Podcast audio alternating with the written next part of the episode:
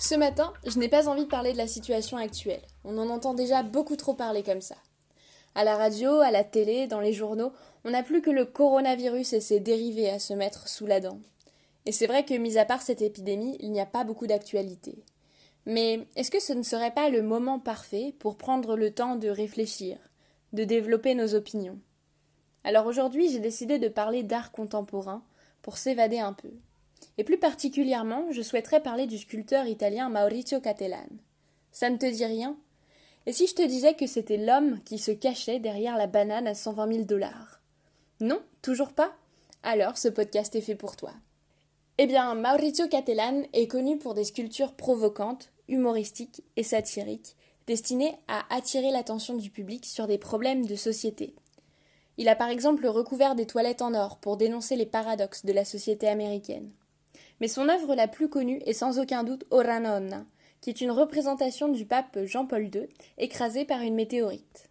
Maurizio Cattelan, c'est l'héritier du mouvement pop art d'Andy Warhol, mais aussi de Marcel Duchamp, qui tous deux revendiquaient le potentiel artistique des objets du quotidien.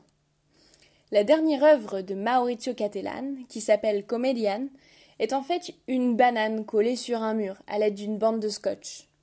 Exposée à la foire d'art Basel de Miami, L'œuvre s'est vendue à plus de 120 000 dollars avant d'être mangée par un autre artiste qui a dit I was hungry, j'avais faim, pour dénoncer le monde de l'art contemporain aujourd'hui où l'argent joue un rôle fondamental. 120 000 dollars pour une banane. Pourquoi n'ai-je pas eu l'idée avant lui? Ça m'aurait fait une bonne petite somme pour partir en vacances une fois le confinement levé. Dans ses œuvres, l'italien souhaite faire réfléchir le public. Eh bien, chers auditeurs, ça n'a pas loupé. Comment est-ce possible de vendre une banane aussi chère?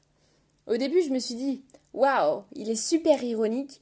Il joue de sa notoriété pour prouver qu'on peut faire de l'art avec n'importe quoi et que les gens continueront à acheter.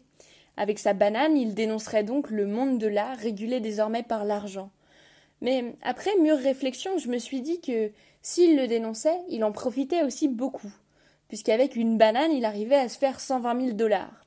Si ça avait été moi qui présentais cette œuvre, elle aurait valu un euro, son coût de fabrication, et serait restée moisir scotchée à un mur. Alors, j'ai cherché d'autres explications. Cent vingt mille dollars? Eh bien, d'après mes petits calculs et selon les prix actuels du kilo de banane en France métropolitaine, j'en suis venu à la conclusion qu'avec cent vingt mille dollars, on aurait pu changer la banane toutes les semaines pendant près de six mille ans. Pas mal, non? Alors, l'heureuse propriétaire aurait-elle acquis le droit de reproduire cette œuvre pendant six mille ans en changeant la banane toutes les semaines? Je vous l'avoue, c'est un peu tiré par les cheveux. Alors, mes chers auditeurs, l'art contemporain va-t-il trop loin? Coller une banane sur un mur, est-ce vraiment de l'art? Il fallait y penser, c'est vrai, mais je trouve dommage que le monde de l'art soit régi par de riches collectionneurs qui déterminent les tendances du moment. L'art ne se cache-t-il pas dans les yeux de celui qui le regarde? Pas besoin de dépenser des mille et des cents, l'art se trouve partout, même en toi, même en nous.